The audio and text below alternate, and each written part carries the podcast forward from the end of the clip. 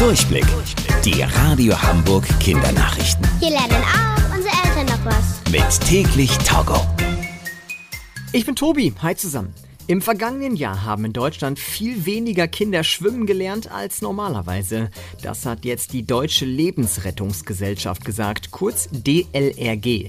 Die Männer und Frauen des DLRG stehen immer an Schwimmbecken oder Badeseen und passen auf, dass niemand ertrinkt.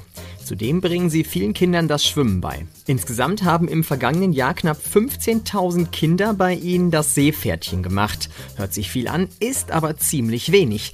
Normalerweise machen in Deutschland jedes Jahr mehr als dreimal so viele Kinder das Seepferdchen. Wegen Corona sind aber die meisten Schwimmkurse ausgefallen. Deshalb möchte die DLRG so schnell wie möglich alle Kurse nachholen. Denn gerade für den Sommer ist es wichtig, dass ihr schwimmen könnt. In einem Kino in Paris sitzen jetzt Teddys und die flauschigen Bären haben dort sogar eine ganz wichtige Aufgabe. Paris liegt im Land Frankreich. Dort dürfen jetzt schon wieder einige Kinos aufmachen.